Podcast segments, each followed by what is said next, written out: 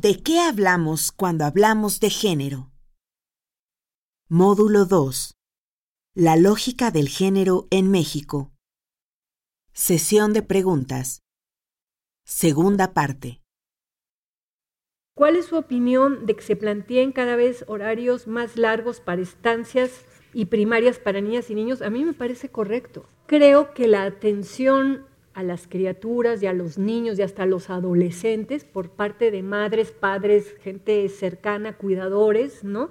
No requieren horarios larguísimos. ¿Quién puede cuidar a un niño seis horas seguidas? Digo, yo podía enloquecer con mi hijo, ¿no? Al final acababa aprendiéndole la tele, llevándoselo a mi mamá, que se fuera a jugar con alguien. O sea, tú tienes un tiempo de calidad importante de dos, tres horas pero hay muchas cosas que pueden aprender y que en los horarios largos, si verdaderamente el, nivel educativo subiera y si se les enseñara idiomas y si hubiera música y ballet y todas las cosas que los niños de otras clases sociales toman de manera, digamos, pagada en academias y en cosas así, a mí me parecería estupendo y no creo que le reste a la relación afectiva el que los niños estén de 8 a 6 de la tarde, que aprendan a comer de todo, comidas balanceadas, ¿no? que lleguen a, disfrutar y a estar en vida familiar dos, tres horas y los fines de semana. Yo soy una defensora de los horarios extendidos.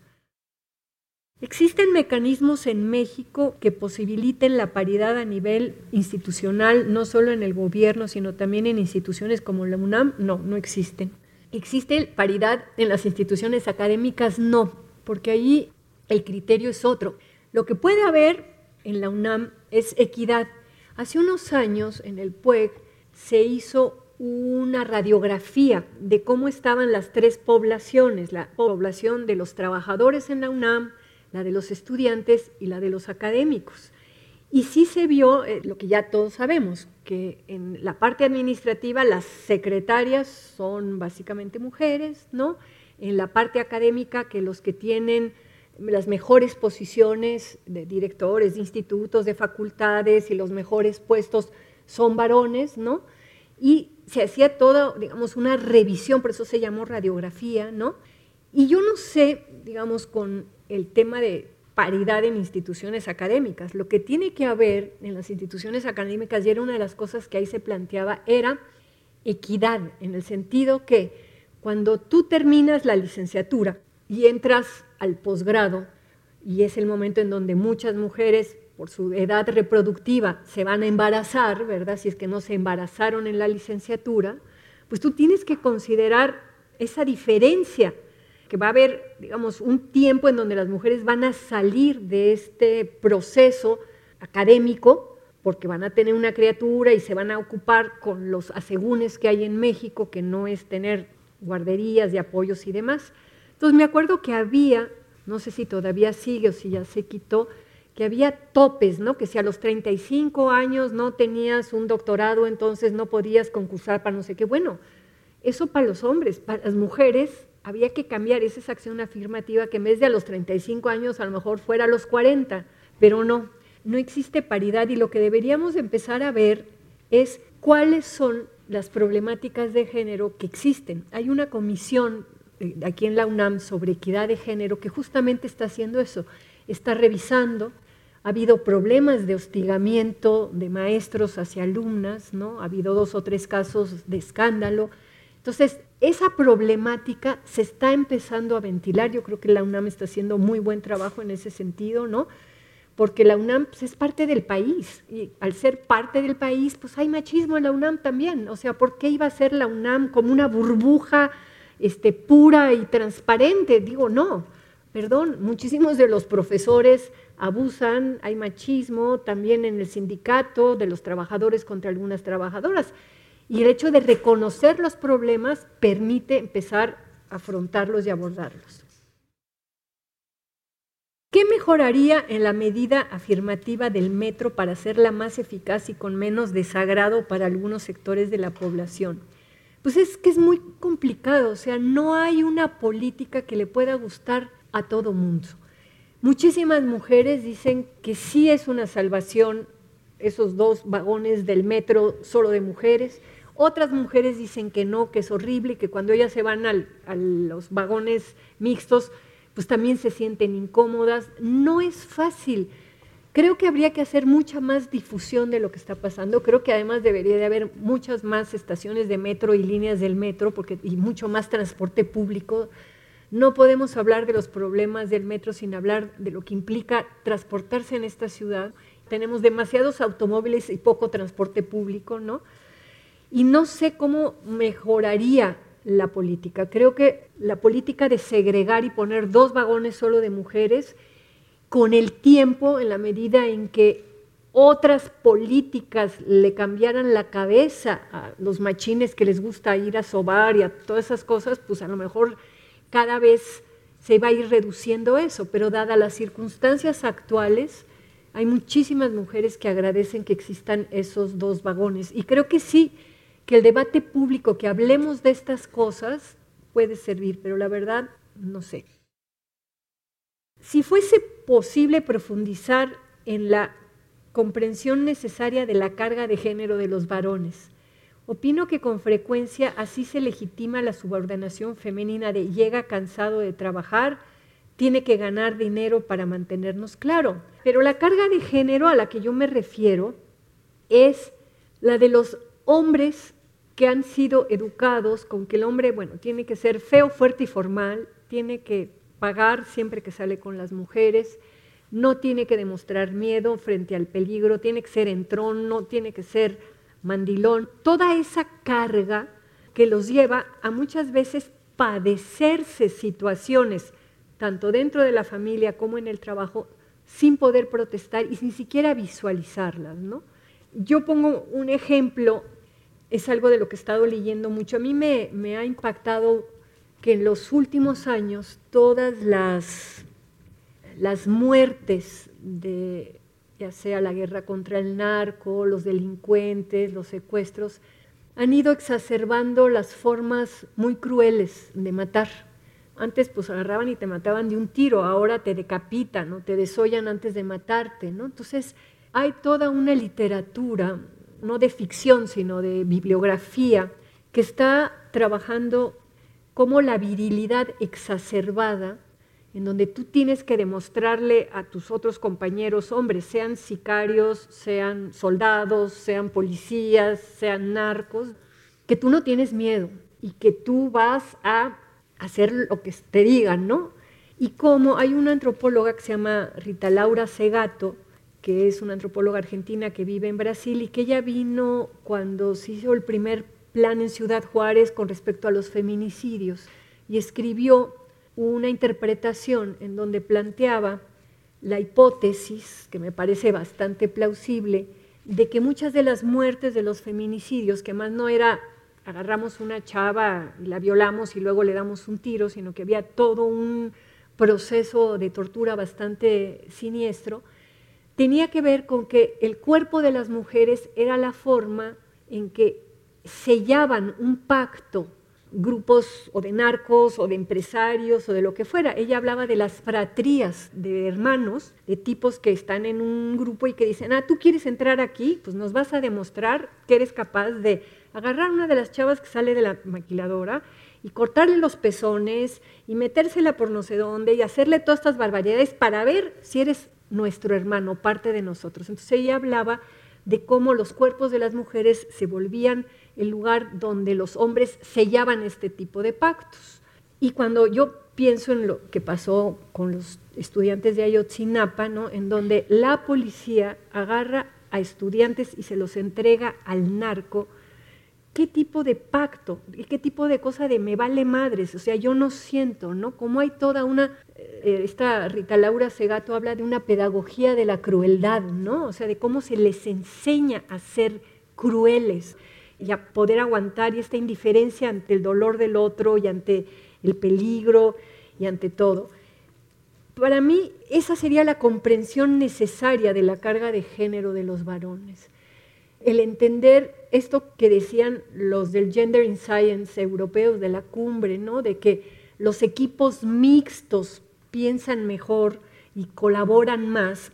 Y yo pensaba, el gabinete de seguridad, seguro ninguno de los del gabinete de seguridad ha pensado en lo que implica esta virilidad exacerbada.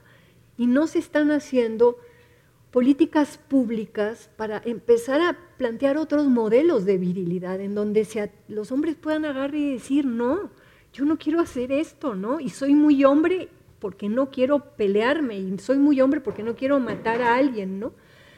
En la tarjeta lo que me dicen es que opina que con frecuencia así se legitima la subordinación femenina. El decir llega cansado de trabajar o tiene que ganar para mantenernos, probablemente sí, pero cuando yo hablo de la comprensión necesaria de la carga de género de los varones, estoy hablando de esta carga de la virilidad que los lleva en situaciones límites, ¿verdad? Porque bueno, es un oficio es, es ganar dinero y matar, ¿verdad? Y si están ahí con todo el tema de, de la droga, ¿verdad? Pero hacerlo cada vez de una manera mucho más cruel. Hay una académica del Colegio de la Frontera Norte de Tijuana que se llama Sayak Valencia, que escribió un libro que se llama Capitalismo Gore. Gore es este término del cine donde hay mucha sangre y entonces habla de todo el tema de la necropolítica y cómo estos hombres, que en general son hombres marginados, pobres, racializados, o sea, son morenos, que su única salida para salir de la miseria y la pobreza es convertirse en pollero, en coyote, en sicario, en soldado o en policía, cómo con esta virilidad exacerbada de yo mato a quien sea con tal de subir un escaloncito, ¿no? Están sosteniendo todo un modelo también social, ¿no? Es un libro súper interesante de una mexicana. ¿El Estado realmente no conceptualiza el machismo o realmente se está ahorrando gastos con el trabajo doméstico gratuito? Las dos cosas, o sea, no conceptualiza las implicaciones de la división sexual del trabajo y el machismo, y claro que se está ahorrando gastos con el trabajo doméstico gratuito. ¿Qué pasa con la discusión del trabajo doméstico remunerado? Bueno, hay toda una discusión de las economistas, hay un grupo de economistas feministas que están haciendo macroeconomía de género y microeconomía y sí están planteando todo el tema del trabajo doméstico remunerado, que es una discusión que va aprender, la empezaron las italianas en el año 71 con María Rosa de la Costa, pero en Europa ya como hay mucha más participación de los hombres en el trabajo doméstico remunerado y como no hay empleadas del hogar de la manera que hay en América Latina, ¿no? no hay esa discusión. Nosotros en México no tenemos esa discusión de la manera en que se tuvo en estos países. Y hay, digamos, ahorita desde hace unos años ya se reconoce el valor del trabajo doméstico en el PIB, que eso ya es una ganancia.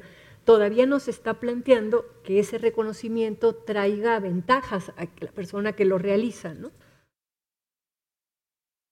La equidad es el camino para la paridad a veces sí, la paridad se puede instaurar sin que haya equidad, ¿no? O sea, la paridad simplemente es una repartición de cuerpos. La equidad implicaría reconocer la injusticia de ciertas posiciones privilegiadas y empezar a hacer una redistribución de la riqueza de otra manera. Entonces, no es necesariamente, sería un buen camino pero va a ser más fácil instalar paridad. Bueno, de hecho ya Peña Nieto a principios de año dijo que iba a haber paridad. Él pensó en paridad política, no pensó en paridad educativa ni en paridad doméstica.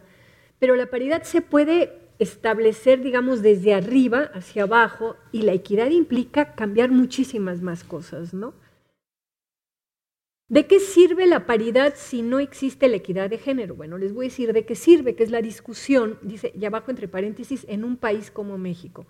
En todos los países, por la manera en que somos troqueladas las personas, si tú tienes en un consejo de administración o en una cámara de diputados o en un gabinete de seguridad o en la CONAGO, que son puros gobernadores hombres, ¿verdad? Si tú nada más tienes hombres, las disposiciones que tienen, lo que piensan, su problemática, por ahí podrás tener suerte y tener algún hombre feminista que se le ocurra sacar el tema de los dependientes o del cuidado doméstico, va a ser muy difícil. Si tú tienes a la mitad de mujeres, aunque sean mujeres conservadoras del PAN, aunque sean mujeres del PRI, el PRD, lo que sea, pero si tú tienes la mitad de mujeres en estos espacios, van a salir problemáticas de las mujeres Va a haber alguna que se va a embarazar, va a haber una que va a tener a la mamá enferma, va a haber alguna que va a decir me tengo que ir antes porque el niño, o sea, la vida de las mujeres va a filtrarse a estos espacios y se va a tener que abordar esa problemática. No es un problema de convencimiento. Los países escandinavos empezaron a poner cuotas a finales de los años 60, pusieron el 30% primero. Luego subieron al 40% de hombres y 40% de mujeres y el 20% restante los más capaces. Luego empezaron a haber más mujeres que hombres, o sea, los más capaces ya eran el 60% eran mujeres y el 40% los hombres. Entonces, muchos países quitaron la cuota y dejaron nada más que fluyeran. Y los países europeos no han planteado la paridad. Quienes han planteado la paridad son los países europeos no escandinavos, Italia, Inglaterra, Alemania, Francia, ¿no? Porque no ha habido el proceso que hubo en los países escandinavos de cuotas 40, 40, 20, ¿no? ¿Y de qué sirve la paridad si no existe la equidad de género? Pues sirve de que la presencia equitativa, o paritaria más bien dicho, de mujeres, va a traer problemáticas que si solamente son hombres no se traerían. Eso es lo que se plantea con el tema de la paridad. Les recomiendo mucho, si les interesa lo de paridad, el libro de John Scott del Fondo de Cultura Económica.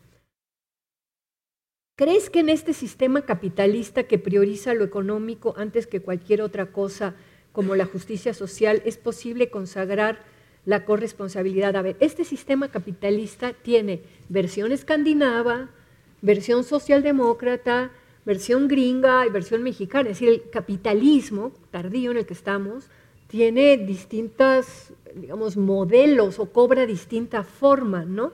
Entonces, si me imagino a las empresas priorizando el bienestar de sus trabajadores antes que sus ganancias, bueno, algunos países ya lo están haciendo.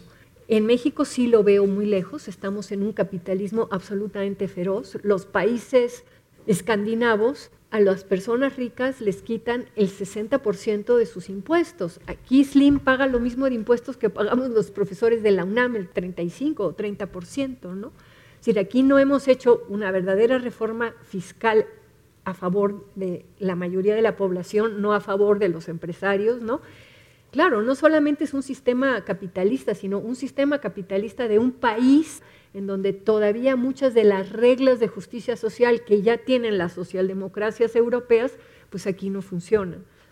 Entonces yo no me imagino a las empresas mexicanas priorizando el bienestar de sus trabajadores para nada.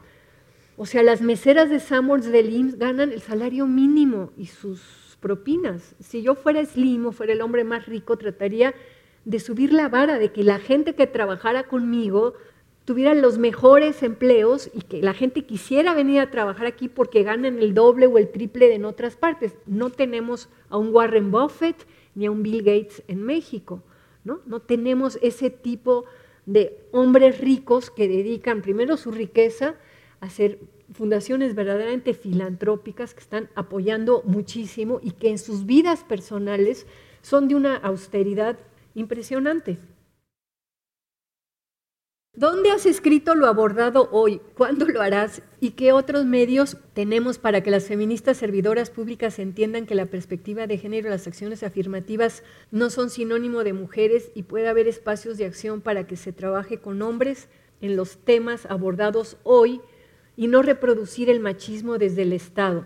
Por ejemplo, en el Instituto Politécnico Nacional se obliga a los hombres a tomar un curso de paternidad para acceder a la licencia de paternidad, cosa que no ocurre con las mujeres, sin ver que esto refuerce el sistema de opresión. Ay, pero aquí yo no entiendo.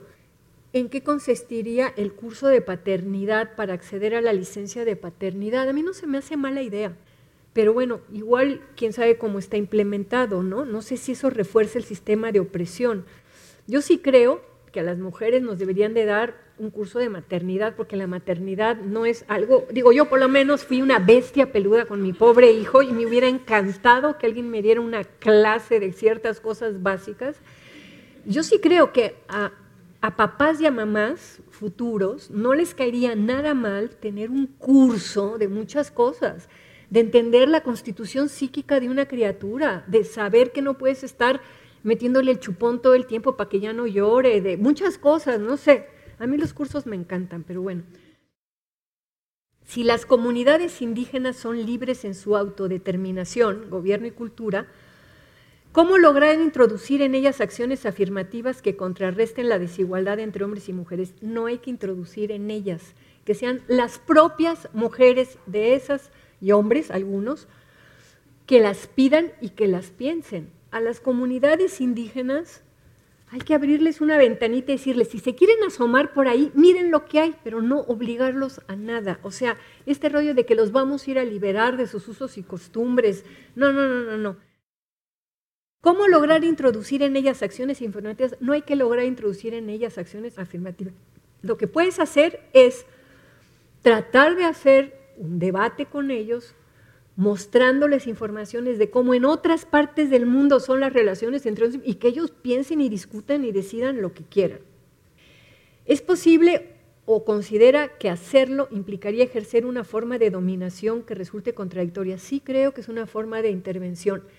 Sí hay ya desde la ley revolucionaria de las mujeres de los zapatistas en 1994, que prendió en muchísimas comunidades indígenas. Hay grupos de feministas indígenas que están dando esta batalla. Hay que apoyarlas y respaldarlas y estar acompañando cuando ellas inviten y cuando quieran, pero sí creo que hay que ser hiperrespetuosos porque sí hay una visión muy paternalista y muy etnocéntrica por las personas que no son, somos indígenas. A raíz del conocimiento, efectivamente, los hombres pueden tomar conciencia de sus privilegios y afectaciones. Sin embargo, los privilegios son los que predominan, claro. Ante esto, ¿cómo convencer a los hombres machistas de que renuncien a sus privilegios para avanzar en una sociedad más justa? ¿Por qué lo harían? Bueno, no lo van a hacer y no los vamos a convencer. Digamos, hay privilegios de todo tipo. Aquí me está diciendo los privilegios de los hombres, pero yo tengo muchos más privilegios que los de un hombre campesino, que los de un hombre obrero, que los de un hombre trabajador. hay privilegios de clase social, hay privilegios de color de piel, hay muchos privilegios. Obviamente que los hombres blancos, burgueses, empresarios, católicos, ricos en este país tienen todos los privilegios.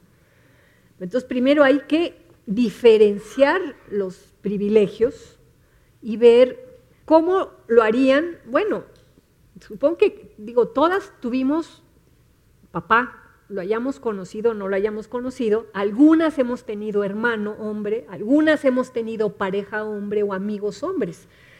A esos hombres que tenemos cerca podemos intentar que se den cuenta de sus privilegios y también nosotras darnos cuenta de los privilegios que nosotras tenemos como mujeres de una cierta clase social. Cuando las mujeres digamos, que queremos que el servicio militar sea obligatorio y que sea una chinga para nosotras, ¿verdad? O que ya los hombres no nos paguen siempre que salen con nosotras. También que vean que empezamos a renunciar a nuestros privilegios, pues a lo mejor ellos van a empezar a renunciar a los suyos. A ver, finalmente, ¿por qué cambia la gente? La gente nada más cambia por dos cosas, cuando algo le duele o cuando algo le apasiona. A los hombres no le duelen sus privilegios, pero a lo mejor le puede apasionar el conocimiento, el entender, a lo mejor le puede importar la relación con una mujer o con otro hombre. Entonces, es muy difícil que las personas con privilegios renuncien a sus privilegios, muy, muy difícil. Y también para las mujeres es muy difícil renunciar a los privilegios como mujeres. ¿Cómo es que la mujer es más abnegada? Es una ideología y va ligado con la culpa, es parte de un mandato. Hay gente que lo podría decir que es ideología, pero es este mandato de la cultura que internalizamos, en donde se valora esa abnegación. Abnegar que viene de negarse a sí misma, ¿no? Y claro que va ligado con la culpa, va ligado que las mamás son culposas. Cualquier cosa que le pase a un hijo, yo tuve la culpa, ¿no? Salió gay, yo tuve la culpa. Salió esto, no, tronó en la escuela, yo tuve la culpa porque como trabajo y no estoy con él toda la tarde viendo cómo hace la tarea. O sea, el tema de la culpa es un tema súper interesante que tiene que ver con el mandato de la feminidad. Hablando de feminismos y de las diversas posiciones que hoy en día existen en diferentes grupos, me gustaría saber si actualmente es posible clasificar o identificar estos tipos de feminismos y si es así como es que se tipifican. Bueno, hay una tipificación, digamos, académica. Hay una socióloga de la UAM que se llama eh, Gisela Espinosa Damián, que escribió un libro que se llama Las cuatro vertientes del feminismo en México y habla de una vertiente popular, una vertiente de asociaciones civiles, la vertiente indígena. Ella habla eso. También se puede tipificar, como se hizo hace unos años, entre las que eran las autónomas y las institucionalizadas. También se dice que hay feministas radicales y feministas reformistas. Yo pasé de ser radical a ser reformista, que parece que es un proceso que ocurre con la edad bastante. Pero,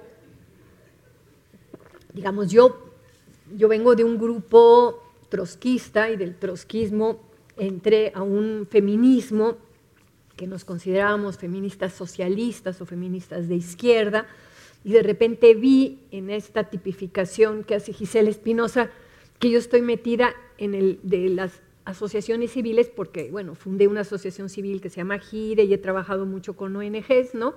Y aunque yo me sigo sintiendo radical y izquierdosa, creo que mucha gente me ve como muy reformista porque creo que hay que dar una batalla por reformar leyes y cosas así. Entonces, hay gente que trabaja desde, la academia los distintos feminismos, hay feministas que se autonombran de distintas maneras, pero básicamente yo diría que esta discusión entre autónomas e institucionalizadas, pues fue muy artificial, porque las autónomas también tenían sus pequeñas instituciones y las que teníamos instituciones éramos bastante autónomas porque nos nos manejábamos con mucha libertad. Es muy difícil clasificarlos. La primera clasificación que se hizo de los de la segunda ola, que hablaba de las feministas liberales y las culturalistas y todo, esa, digamos, ya se perdió mucho. Con la tercera ola, que fue todo este tema de reconocer las diferencias culturales, hubo toda la discusión de que las primeras que arrancaron la segunda ola pues eran feministas blancas, clase media, universitarias, heterosexuales que estaban hablando de los problemas de la mujer sin ver que los problemas de la mujer dependían también de si eras una africana, si eras joven, si eras lesbiana, si eras negra, ¿no? Entonces hubo todo este tema del multiculturalismo. Eso hay ahora mucho en México. Yo creo que la fuerza del movimiento feminista indígena en México está creciendo impresionantemente y es un proceso muy interesante. Esta misma Gisela Espinosa hace con dos chicas indígenas de Guerrero, el libro sobre la coordinadora guerrerense de mujeres indígenas, en donde hablan todo su proceso como feministas. Entonces, actualmente es posible clasificar o identificar a los feminismos, sí, dependiendo de qué posición también tienes tú, académica o política o tal y se tipifican de todas estas maneras que te he dicho. Yo creo que la persona que ha trabajado mejor este tema es esta Gisela Espinosa, aunque yo discrepo de, de a dónde me acomoda a mí dentro de esos feminismos, ¿verdad? Pero bueno, también te pueden ver de una manera que tú no te ves a ti misma, ¿no? Y tenía esta última pregunta que decía de cómo distinguir una política sexista a una política con acción afirmativa. Por ejemplo, sí hubo y creo que hay un cambio en la Cámara de Diputados, o el hecho de que las edecanes siempre sean muchachitas jóvenes con minifaldas, eso es una política sexista, porque nos discrimina a las mujeres que nos gustan los tacos de ojo de hombres. ¿Por qué no ponen edecanes guapos también para que nosotras podamos disfrutar de eso? Entonces ahí habría una política sexista. Creo que hubo protesta y que ahora los edecanes en la Cámara de Diputados son no solo jovencitas, sino también jovencitos. Y ahí habría que ver si eso más que política sexista, es una política, ¿cómo se dirá? gerontofóbica, que no, les, no tenemos nunca edecanes de la tercera edad, siempre tienen que ser jovencitos, ¿no? Entonces, no sé, por ahí habría algún rollo.